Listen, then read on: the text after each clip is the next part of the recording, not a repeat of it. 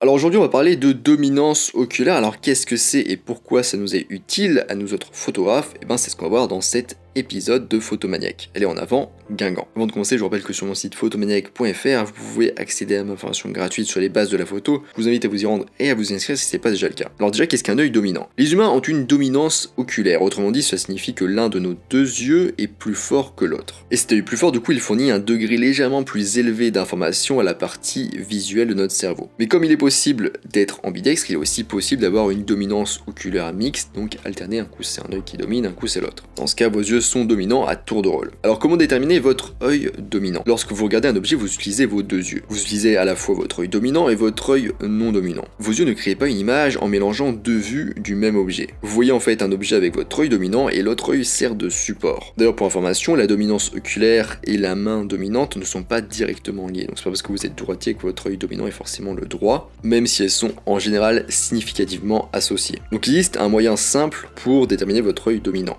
Donc je vais vous expliquer les étapes. D'abord vous allez tendre les bras devant vous, donc les paumes vers le bas. Ensuite vous allez relever vos mains comme si vous vouliez regarder vos ongles. Vous allez rapprocher vos mains pour faire avec vos index et vos pouces une sorte de triangle. Vous allez du coup regarder à travers ce triangle un objet, donc peu importe, ça peut être un pot de crayon par exemple ou une photo. Et vous allez d'abord regarder du coup l'objet à travers le triangle en laissant ouvert vos deux yeux. Puis vous allez fermer votre œil gauche. Si l'objet dans le triangle il bouge, votre œil droit il est dominant. Pouvez vérifier en regardant de nouveau avec les deux yeux. Vous allez maintenant fermer votre œil droit. Si l'objet il bouge dans le triangle, c'est que c'est votre œil gauche qui est dominant. Si l'objet se déplace à la même distance dans le triangle avec les deux yeux, il se peut que vous ayez du coup une dominance oculaire mixte. En fait, le triangle autour de l'objet, il vous sert juste de repère pour voir si l'objet bouge plus ou moins, se rapproche plus ou moins des bords du triangle.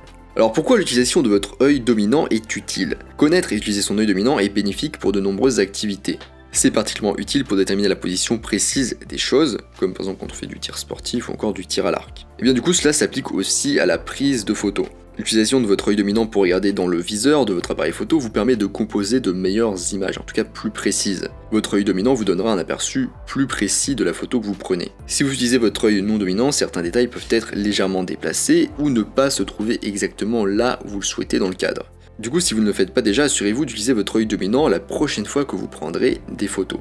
C'est assez pertinent si vous utilisez des lignes directrices, le nombre d'or ou la règle des tiers pour placer des points de force. Alors quel est l'avantage d'utiliser l'œil non dominant dans le viseur pour prendre des photos? Si vous photographiez d'abord avec votre œil dominant, puis avec votre œil non dominant, vous ne constaterez sans doute aucune différence réellement visible au début. Mais si vous essayez d'utiliser votre vision périphérique, c'est-à-dire garder un œil ouvert tout en regardant dans le viseur avec votre œil dominant, et eh bien en fait il vous sera probablement impossible de le faire si vous utilisez du coup votre œil dominant pour prendre des photos. Alors que si vous utilisez votre œil non dominant pour euh, le mettre dans le viseur, vous aurez une meilleure vision périphérique si vous le souhaitez avec votre œil dominant ouvert. Alors c'est pas forcément nécessaire pour certains photographes comme les photographes de paysage, mais si vous faites de la photographie de rue, il peut être utile de photographier et de regarder votre environnement simultanément. Tout dépend de votre euh, type de photo et de votre façon de prendre des photos. Voilà, c'est la fin de cet épisode sur qu'est-ce qu'un œil dominant, euh, comment faire le test de l'œil dominant et pourquoi c'est utile.